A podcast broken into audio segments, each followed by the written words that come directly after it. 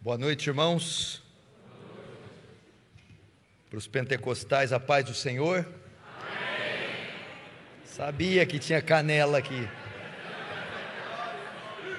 Olha lá, olha lá. Não sei se o céu desceu ou se a igreja subiu, né?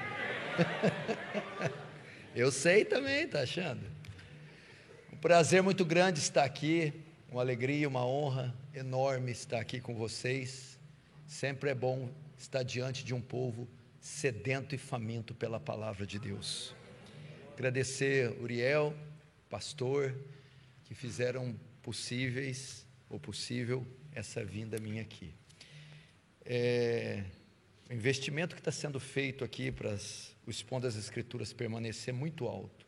E é impressionante ver uma igreja investindo, gastando dessa forma, com a única finalidade: expor as Escrituras, a palavra de Deus.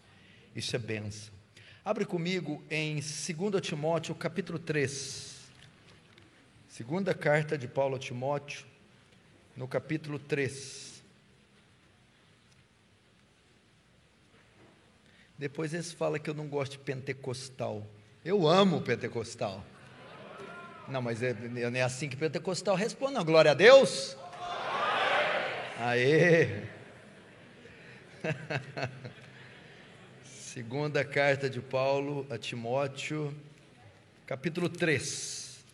Diz assim: vamos ler, verso 1. Vou anotar aqui o tempo, porque isso é o molde presbiteriano, é tudo cronometrado. Não é não, Uriel? Pelo menos é 20 minutos. É, é mais que 20 minutos igual. Ah lá, tá certo. Não estou nem achando o cronômetro aqui, verei. Segunda carta de Paulo a Timóteo, capítulo 3, verso 1, diz assim: Sabe, porém, isto: nos últimos dias sobrevirão tempos difíceis, pois os homens serão egoístas, em outras traduções diz amantes de si, avarentos, jactanciosos, arrogantes, blasfemadores, desobedientes aos pais, ingratos, irreverentes, desafeiçoados, implacáveis, caluniadores, sem domínio de si, cruéis, inimigos do bem, traidores, atrevidos, enfatuados, e atenção nessa palavra, mais amigos dos prazeres do que de Deus. E no verso 2, amantes de si. Até aí, com os olhos fechados, Pai Santo, glorifica teu nome essa noite meu único pedido é que haja graça sendo despejada sobre toda a extensão desse salão. Que o Senhor leve cativos mentes e corações a Cristo Jesus. Que seu temor e tremor se apodere desse local. Que o teu reino avance, que o Senhor receba glória para si e nos conforme a imagem do seu Filho. Amém. Irmãos, preste atenção aqui. Uh, uma mensagem muito oportuna para o ano de 2022. Você sabe que a fé cristã, desde os seus primórdios, ela sempre recebeu ataques, ela sempre foi cercada de ameaças, tentando combatê-la, destruí-la, suprimi-la. E foi assim ao longo de dois mil anos de história de igreja. Entretanto, um outro mal que já não é tão novo começa novamente a ameaçar e adentrar os portões da igreja. É o chamado pragmatismo religioso. Pragmatismo religioso. É uma outra praga que vem assolando o povo de Deus, que vem sutilmente, sorrateiramente dominando mentes, seminários e púlpitos, púlpitos evangélicos. Para sabermos o que é o pragmatismo religioso, vamos ver a definição do pragmatismo. Ele é caracterizado principalmente por defender que a verdade deve ter como critério sua eficácia ou utilidade. O pragmatismo é a corrente de ideias que prega que a validade da verdade ou de uma doutrina é determinada pelo seu bom êxito prático. Traduzindo para você entender, a verdade é determinada assim, presta atenção, funciona, dá certo, me faz feliz. Então é isso que eu quero, não importando o quanto imoral é ou quanto é, inverdadeiro seja. Logo então, o pensamento recorrente dos dias de hoje é: não me importa se algo é correto ou não, não me importa se algo é verdade ou não, o que me importa é: me faz feliz, dá certo, dá lucro, traz sucesso. Então, a verdade é determinada pelo seu bom êxito prático. E esse pragmatismo está adentrando o meio cristão. E muitos irmãos não estão preocupados se aquela igreja, aquele sermão ou aquela doutrina apresenta verdades. E sim o quanto aquela igreja, aquela doutrina beneficia esses irmãos. Então, o sucesso, a felicidade, o prazer, ele sobressai, ele está acima da verdade. E não só o pragmatismo, mas também, junto com ele, emparelhado com ele, o hedonismo. Que é o hedonismo? Uma corrente de pensamento que ensina que a finalidade da vida é o prazer. Tudo que se faz, trabalha, se estuda, o ir e vir, é com a finalidade de obter prazer. Então vivemos numa sociedade pragmática e hedonista. E o pragmatismo e o hedonismo também estão presentes, porque as pessoas fazem o que dá certo, pragmatismo, com a finalidade do prazer, hedonismo. E Paulo vai mostrar algumas coisas semelhantes nesse texto que nós lemos, ele vai falar aqui nos primeiros versículos a condição do mundo nos, nos fins, nos tempos do fim. Verso 1 diz: Sabe, porém, isso, que nos últimos dias sobrevirão tempos trabalhosos. O que quer dizer últimos dias? Últimos dias abarca da primeira à segunda vinda de Cristo. Então, desde a morte e ressurreição de Cristo, começou os últimos dias. Entretanto, à medida que o fim escatológico vai chegando, estas profecias vão se acentuando. Então, Paulo está dizendo também para os nossos dias, nossos dias, nosso tempo, seria marcado por, o texto diz, sobrevirão tempos trabalhosos, tempos difíceis. No original grego aqui é tempos selvagens, a mesma palavra usada em Mateus 8 para o endemoniado gadareno, que nem com cadeias podiam prender, seriam tempos selvagens. Nossa geração, o tempo do fim, próximo à volta de Jesus, iríamos conviver com dias difíceis, dias trabalhosos.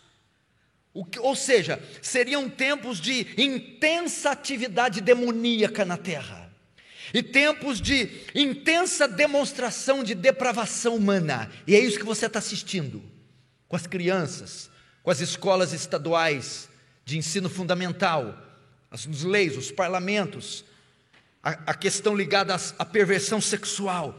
Tempos de intensa atividade demoníaca e perversão humana. E Paulo vai caracterizar esses tempos difíceis. Ele fala de uma forma genérica. Virão tempos difíceis. Agora ele caracteriza, no verso 2: Pois os homens serão amantes de si mesmos. Isso aqui é uma forma de pragmatismo. Os homens seriam dominados é, por é, homens que viveriam para atender seus desejos, sua vontade, não importando-se com a verdade. Então, nos últimos tempos, haveriam homens amantes de si, pragmáticos. E o verso 4: mais amigos dos deleites do que de Deus, hedonistas. homens que, viveri, que vi, homens que viveriam para si com a finalidade do prazer a qualquer custo. Ou seja, eles se procura, preocuparão com algo que dá certo, com a finalidade de obter prazer. Isso é o pragmatismo religioso. É configurar a igreja, o sermão, a doutrina, a gosto do freguês.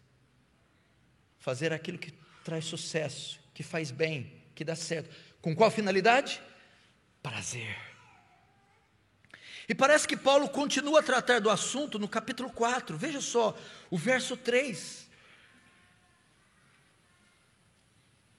2 Timóteo 4,3: Pois haverá tempo, que tempo?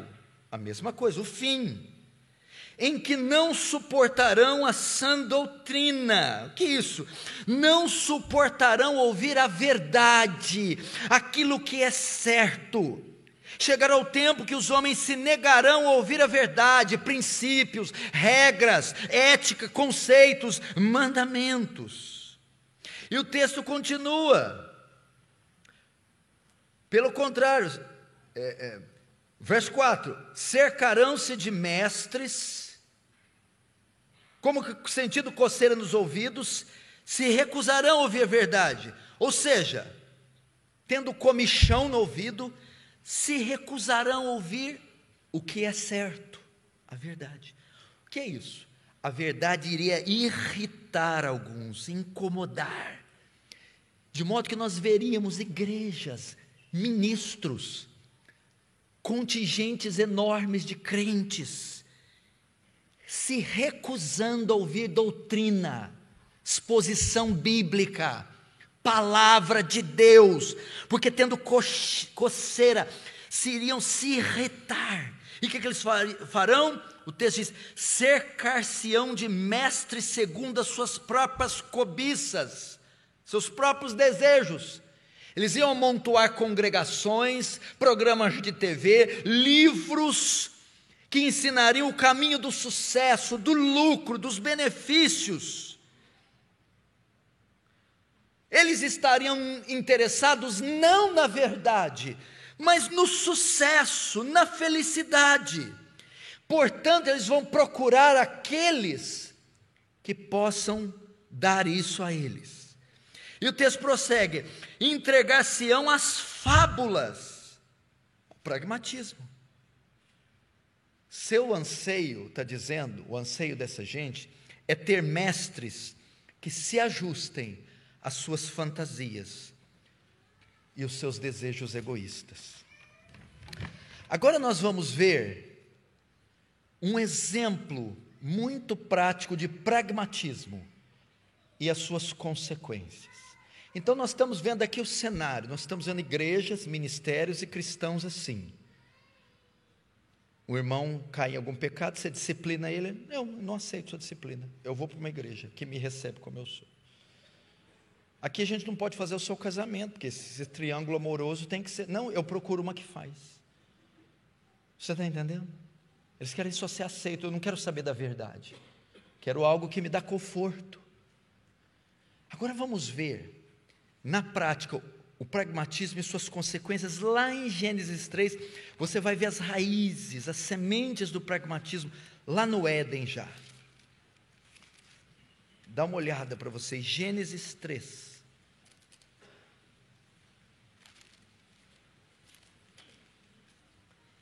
Olha que coisa interessante.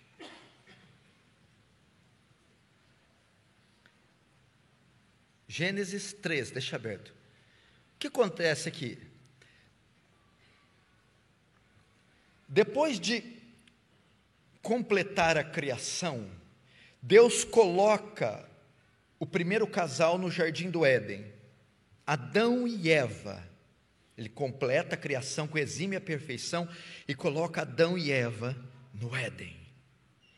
E Deus dá uma ordem para eles dá uma ordem. Tinha uma verdade absoluta estabelecida e definida no Éden. E Deus dá uma ordem. O que Eva fez? Eva deixou de fazer o que era certo seguir a ordem. Ela tinha convicção da verdade, mas ela deixou de fazer o que era certo para fazer aquilo que lhe fazia bem. É o pragmatismo religioso. Veja o verso 6. Vendo a mulher que a árvore era boa para se comer, vendo a mulher que a árvore fazia bem, que era útil, que traria um benefício, um lucro, ela viu isso. Veja só, ela tinha consciência da verdade, tinha consciência do que era certo, mas preferiu aquilo que dava certo, preferiu o que era bom. É o que muita gente está tá fazendo. Irmão, tal atitude, tal caminho está errado, não importa, mas me faz bem. Tal coisa não é bíblica, não tem problema, mas traz lucro. Deus ordenou, mas dá certo. Você está entendendo? Muitos irmãos estão procurando. Esse, esse relacionamento seu não é bíblico, mas me faz bem.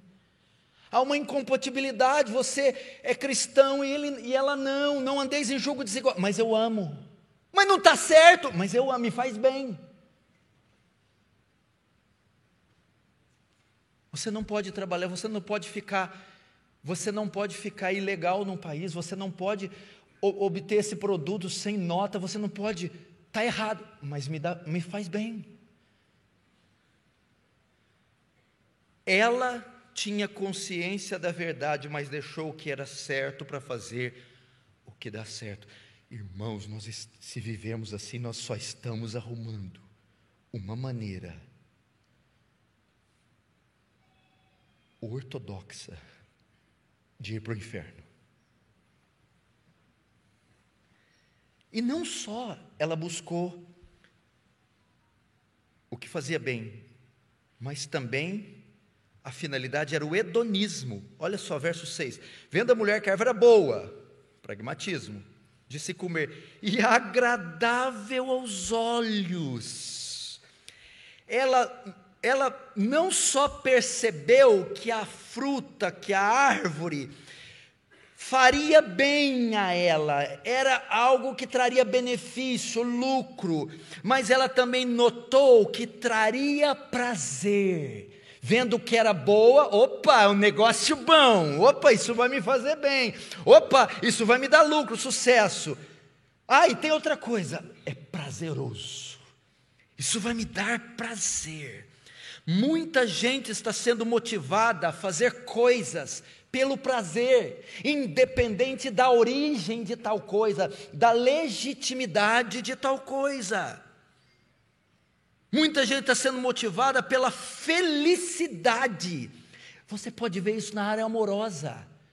Irmão, o, o jovem está na igreja, segue a Cristo, a menina está lá, é só aparecer um endemoniado, ela desvirtua. E o pastor disse: Eu não posso aprovar essa relação. Ah, põe as presas para fora. O quê? Mas ele é um ímpio. Não me interessa. Aí 20 anos que eu estou encalhado, agora que aparece um, você vai dizer que ele é ímpio? Pois é, serva. Faz 20 anos que a sua fidelidade não é testada. A primeira vez que ela foi testada, tu caiu. É. Meu irmão, nós não estamos aqui para fazer o que dá certo, estamos aqui para fazer o que é certo. Nós não podemos envergonhar nossos pais que morreram em, em razão de defender a verdade. É errado, irmã. Ah, mas é gostoso, pastor. Não pode, não é bíblico, mas me faz feliz. Então Eva queria fazer o que dá certo com a finalidade do prazer. E esse foi o precedente para o ato. Veja só. Vendo a mulher que a árvore era boa para se comer, agradava seus olhos e desejar para de mim, tomou-lhe do fruto e comeu. Esse foi o precedente para o seu ato. Veja só, o ato de Eva não foi motivado pela verdade, mas pelo desejo. Muitos irmãos, Irmão, preste atenção. Muitos irmãos estão caminhando assim. Seus atos, suas decisões, seu pronunciamento é tomado com base não na verdade, mas no desejo, na cobiça, no prazer e na felicidade. Esse foi precedente para o ato. Ela tocou e comeu, ato. Mas o que a motivou? Pragmatismo e hedonismo. Você não pode fazer isso.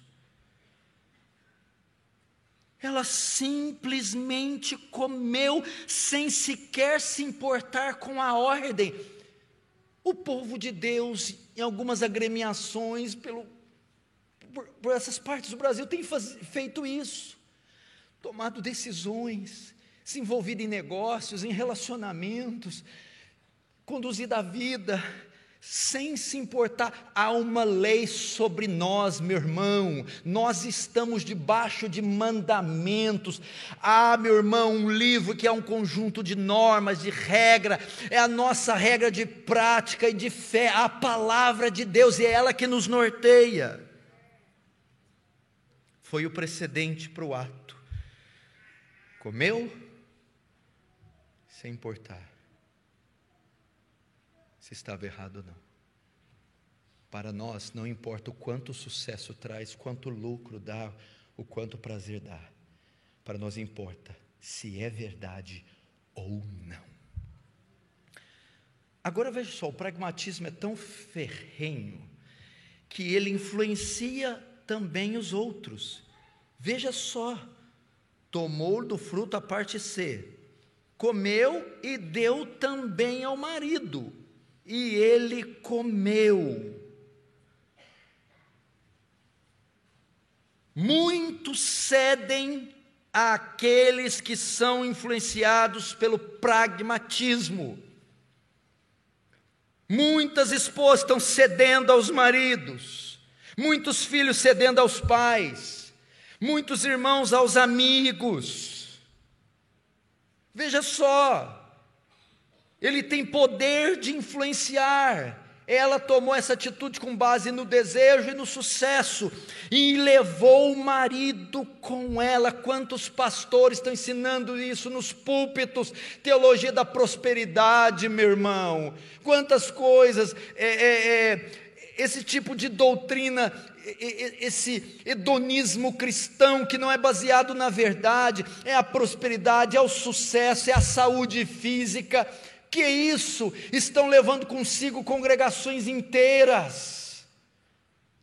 Homens que persuadem sua família a seguir isso. É muito perigoso. Elas dizem: minha filha, não precisa de tudo isso, não. Deus te quer feliz. Para que se manter desse jeito? Quanto jovem gosta de você te dando mole e você ir, cede, para com isso. Não é assim? Olha você aí, dando um duro danado, ganhando essa merreca. Que, que adianta ser honesto desse jeito? Não precisa levar a palavra de Deus ao pé da letra e fazer sua família sofrer. As pessoas cedem.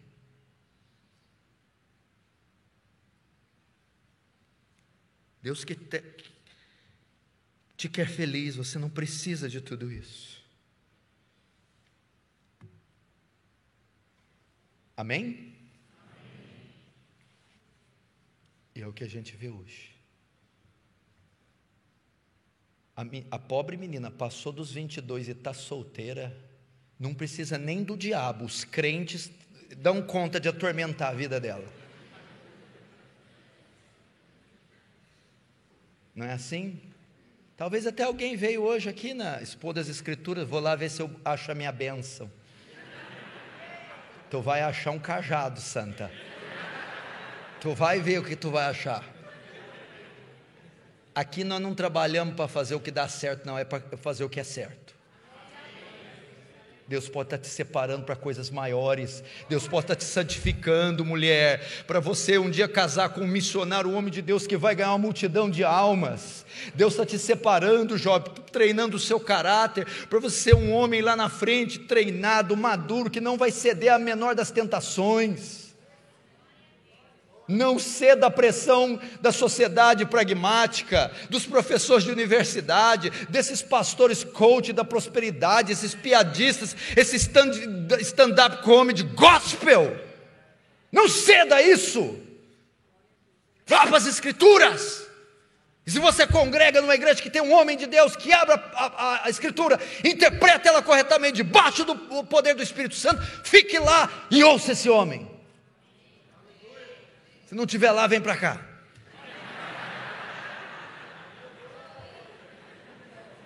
Está me devendo uma, hein?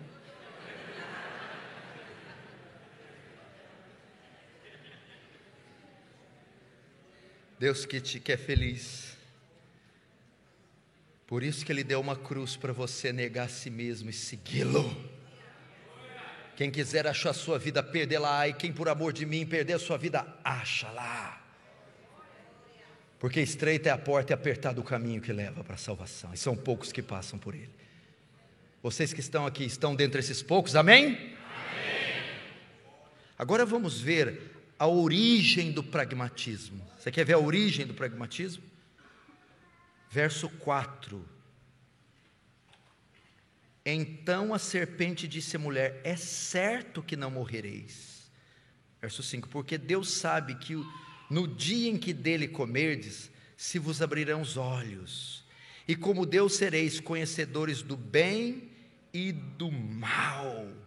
Veja só quem estava por trás daquele conceito de Eva, que a felicidade está acima da verdade, que o prazer deve prevalecer sobre essa verdade. Quem soprou, sussurrou, quem criou esse postulado? Satanás o príncipe das trevas. Irmãos, a maioria desses ismos que nos afastam de Deus vem do diabo, vem das trevas. Muitas pessoas entendem, irmão, você está equivocado quanto à batalha espiritual. Antigamente a ideia que se tinha de batalha espiritual era despacho de, em, em, em, macumbaria, sacrifício, ritual, demônio arranhando janela, barulho, vulto. Isso não tem a ver com batalha espiritual. Ou o demônio me tentou adulterar, me tentou a fornicar, me tentou pecados de conotação sexual. A sua carne se encarrega disso. Satanás não fica perdendo tempo em cachoeira, em trabalho de macumba, não fica desenterrando patoar. A ideia de batalha espiritual é de dois espadachins tilintando espadas. Essa é a ideia comum, recorrente na igreja brasileira. Não. A ideia de batalha espiritual é um tabuleiro de xadrez.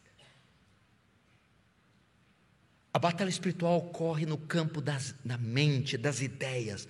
Segundo os Coríntios 10, 4 diz assim: Embora vivendo na carne, não militamos segundo a carne, que as, as armas da nossa milícia não são carnal, carnais, e sim poderosas em Deus, para destruir fortalezas e todos os sofismas e o, e o que se levantam contra o conhecimento de Deus. Palavras sofismas lá, preste atenção na palavra fortaleza e sofismas. A palavra sofismas ali vem do grego logmos, da onde vem a palavra logismos, filosofias, ideias, ideologias, religiões. Satanás prende as pessoas em fortalezas, lembra de Paulo? Para destruir fortalezas, logismos, fortalezas ideológicas. Por isso que você vê um juiz federal que fala cinco línguas, que já viajou metade do planeta, frequentando um terreiro de macumba da periferia, com uma mulher de 23 anos, semi-analfabeta, e ele se sujeita às ordens dela. Como é que pode? Ele está preso numa fortaleza ideológica que o cega, que o obstina. Quem coloca essa fortaleza? aquele que tem nas heresias a sua origem, a origem das heresias, do engano, do erro, dos ismos, é o inferno. Tem a sua origem em Satanás. Por isso que você vê esses ismos, e eu me atrevo a dizer, o esquerdismo, o ateísmo, Essas pessoas é quase que uma religião, são fissuradas, obstinadas, cegas. Você, você, você desacredita como é que pode seguir com aquela fidelidade. Agora o texto te ensina: estão presas em uma fortaleza ideológica, o pragmatismo, o hedonismo. Tem sua origem no diabo, ele é o pai do pragmatismo religioso, o pai desse hedonismo, a vida pelo prazer a qualquer custo aquilo que dá certo, independente se seja verdade, é o diabo, Satanás. Não se engane. Por isso que você vai evangelizar para uma pessoa de uma religião pífia. Adora uma imagem que não anda, que não fala, que não pega na sua mão, acende uma vela. E você não entende aquela, por que, que é preso daquela forma? Ou nessas outras seitas, como os mormons, que acreditam que Jesus é o irmão mais velho de Satanás, uma coisa, e elas estão obstinadas. Não, não, parece racional, mas é mais que racional. Há uma força ideológica cegando, poderosa. Tanto é que Paulo compara uma fortaleza. Ele tem ideia aos castelos da Grécia antiga. Você já viu quando vai se derrubar prédios? Se lembra na década de, de 80, eram aqueles guindastes com a bola, bom, batendo até demolir. O termo que Paulo usa é demolição, demolir. Ou seja, a fortaleza é tão gigantesca, é tão extensa, é tão espessa, que precisa de dinamite, precisa de, de, de maquinário pesado para demolir. Essas pessoas estão presas nessas fortalezas, elas são espirituais. Essa é a origem do pragmatismo, que está dominando púlpitos, mente de irmãos, seminários, teologia coach, prosperidade, e uma e uma quantidade enorme está sendo arrebanhada para buscar o prazer. Agora vamos às consequências do pragmatismo. Verso 7 diz assim: Abriram-se os olhos de ambos e, percebendo que estavam nus, coseram folhas de figueira e fizeram cintas para si. Agora o verso 17 e Adão disse: Visto que atendeste à voz da tua mulher e comeste da árvore que eu te ordenara não comesse, maldita é a terra por tua causa, em fadigas obterá delas o sustento do, durante os dias da tua vida, e assim por diante. Deus o que anuncia uma série de juízos. O pragmatismo é muito mais que um desvio, meu irmão, é muito mais que uma corrente filosófica, um equívoco. O pragmatismo é pecado. E como todo pecado, o pragmatismo se conduzido dessa maneira, levará ao juízo.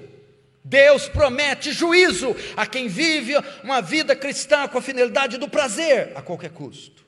Ou daquele que, tendo coceira no ouvido, se rejeita a verdade para ouvir aquilo que dá sucesso, levará ao juízo divino. Quantos sofrerão juízo divino nessa nação, meu irmão, que estão imergidos nesse hedonismo, que abandonaram a verdade faz tempo para seguir esses mestres conforme suas concupiscências, em nome do prazer esmagam a verdade, em nome do pragmatismo suprimem a verdade. Essa é a consequência, juízo. Último tópico, e eu encerro a minha mensagem. Como vencer o pragmatismo? Volta lá para Timóteo que tem a ferramenta.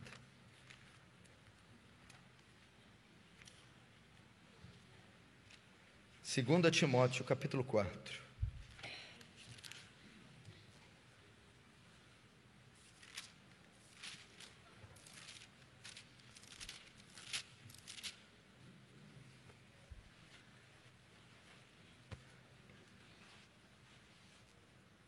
Nós vamos para a mesma sessão na qual Paulo previu o pragmatismo, o, o, o hedonismo, senão você já podia ver raízes dele ali. E ele está fazendo um discurso. E antes ele dá uma ordem para Timóteo, antes de destrinchar os desdobramentos, o pragmatismo do hedonismo, Paulo apresenta a cura para o pragmatismo. Veja o verso 1, 2 Timóteo 4, 1. Conjuro-te perante Deus e Cristo Jesus, que há de julgar vivos e mortos, pela sua manifestação e pelo seu reino. Prega a palavra, insta, quer seja oportuno, quer não, corrige, repreende, exorta, com toda longanimidade e doutrina. Aí ele continua: Pois haverá o tempo que não suportarão. Por essa razão, Paulo então apresenta aqui o antídoto para o pragmatismo, para o hedonismo, ou para todos esses ismos. ismos. A palavra de Deus, a sã doutrina, a exposição das Escrituras, o santo sacro evangelho de Cristo. Ele começa assim: Eu te imploro, conjuro-te perante de Deus e Cristo Jesus, eu te imploro, diante desse cenário apóstata, eu te imploro, e quando ele diz diante de Deus e Cristo Jesus, diante daquele que você terá que prestar contas, que ele, ele diz: proclame a palavra, proclame a palavra, nós vamos vencer, meu irmão, essa essa convulsão de heresias através da palavra, ensino, pregação, a proclamação da verdade. Ele está dizendo, igreja brasileira, volte-se para a palavra, pregadores, voltem-se para a palavra, seminaristas, voltem-se para a palavra, teólogos, voltem-se para a palavra. Ela, como Spurgeon disse, a palavra é como um leão, solte ela, que ela anda sozinha, ela faz o estrago. E ele diz: Eu te imploro, pregadores, eu imploro vocês, pastores, eu imploro vocês, preguem a palavra. Porque ele diz: diante daquele, Paulo tem em mente que o julgamento está vindo, porque ele diz assim: pela manifestação do seu reino, Tendo em vista que o julgamento está chegando, proclame a palavra. E o texto diz: prega, insta, quer ser oportuno, quer não. O que é isso? Crente, prega quando for conveniente e prega quando não for. Essa é a ideia prontidão em pregar, em anunciar. Você fica pegando o celular e postando, comi lasanha hoje, kkkk. Olha, hoje fui no parque, veja a grama esmeralda verde, kkkk. Não, prega a palavra, bota um versículo, porque Deus amou o mundo de tal maneira que deu seu Filho unigênito, para que todo aquele que nele crê não pereça, mas tenha a vida eterna. Prega a palavra, poste textos, poste vídeos, poste artigos, poste mensagens da palavra. Quando? Todo tempo, em todo momento, em todos os locais. E de que forma eu pego? O texto continua. Corrige, repreende, exorta com longanimidade e doutrina. Repreenda, que é isso? Advertência. Não use o seu púlpito para contar historinhas. Nem vai evangelizar o pecador dizendo: Jesus te ama, tem um plano maravilhoso, pessoal. E dessa já passou. Mas o plano maravilhoso que tu tem para ti, pecador, tu não converte, é para o inferno que tu vai. Para com essa conversinha. Você já, já repreende, adverte. Que mais? Corrija, convença do erro. Meu irmão, esse não é o caminho. Minha irmã, é, é, esse não é o caminho. Meu irmão, pare com isso. Dissuar dessas pessoas convença-as do erro, abra os olhos dela. Você está vendo que você crê, não é o evangelho verdadeiro, esse caminho é pecaminoso, desista disso aí. Exorte com toda paciência e doutrina. Que isso? Anime o fraco, motive o caído, incentive o, o, o, o desanimado. Ou seja, o que, que Paulo está dizendo aqui? Pregue a totalidade da Escritura. Atos capítulo 20, vocês sabem que de dia e de noite, durante três anos e meio, com lágrimas, eu não cessei, de casa em casa, ensinar todo o conselho de Deus, todo o desígnio de Deus, toda a palavra de Deus. É assim que nós vamos vencer o pragmatismo. Irmãos, infelizmente, com os meus anos de experiência na fé, às vezes eu tenho visto dois cenários na igreja brasileira. Um é o que você está assistindo aqui, expondo as escrituras numa segunda-feira, em Recife. Pesado investimento sendo feito, igreja lotada. Não tem ninguém aqui curando, apesar de ter trazido o lenço.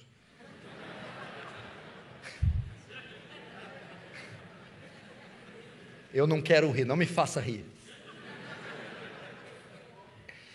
Ninguém oferecendo carro, BMWs, mansões, nada. Um louvorzinho ali com o irmão, com três acordes. E um pastor abrindo a Bíblia, ensinando ela para vocês. Estamos vendo uma ressurgência dos grandes postulados, das grandes doutrinas, das grandes disciplinas reformadas, bíblicas, cristocêntricas. Mas também estamos vendo, por outro lado, um cenário triste. As pessoas estão procurando a igreja a gosto do freguês. Parece que ela chega com a sua família, pastor, o que, é que o senhor tem para me oferecer? Só a palavra de Deus, o Espírito Santo não é suficiente. Precisa ter parque para minhas filhas, psicopedagoga na, na, na escolinha, precisa ter colônia de férias, clube, o que precisa ser sócio. Você tem que oferecer um leque de opções. Aí tem outra coisa, não gostamos de ser repreendidos. Não pregue sobre adultério, sobre fornicação, não pregue sobre nada dessas coisas. As pessoas estão assim, infelizmente. Mas eu e você estamos aqui para testificar que isso não terá a palavra final, que a verdade prevalecerá pelos seus arautos, os filhos de Deus, homens e mulheres que estão aqui presentes. Nós iremos anunciar. Paulo então apresenta a ferramenta contra o pragmatismo, a verdade, as Escrituras, a palavra de Deus. E eu e você, mesmo que tenhamos que morrer, ter a vida em risco, não abriremos mão da verdade. Amém? Feche os olhos, vamos orar. Pai Santo, eu louvo ao Senhor por essa oportunidade e por essa porta gigantesca que tem aberto aqui em Recife. Senhor, quanta verdade tem fluído desse púlpito. Meu Deus, ajuda todos nós que estamos rodeados por esses ismos, pragmatismo, hedonismo, tantos conceitos que vêm das gargantas do inferno. Não nos deixa sucumbir ante ao pluralismo e negar a verdade em nome de um capricho. Jamais, Senhor. Pelo contrário, nos faz, Deus, como foi os santos mártires do passado, com nossa vida, testemunho, e, se necessário, sangue, pregar a verdade, em tempo e fora de tempo, e assim esmagar esses conceitos. Que esses irmãos que estão aqui presentes, Senhor, sejam tocados por uma convicção de fé e de verdade. E que se alguém estava, está nesse caminho, se arrependa, abandone ele, Senhor, para independente das circunstâncias, pregar e ensinar a verdade.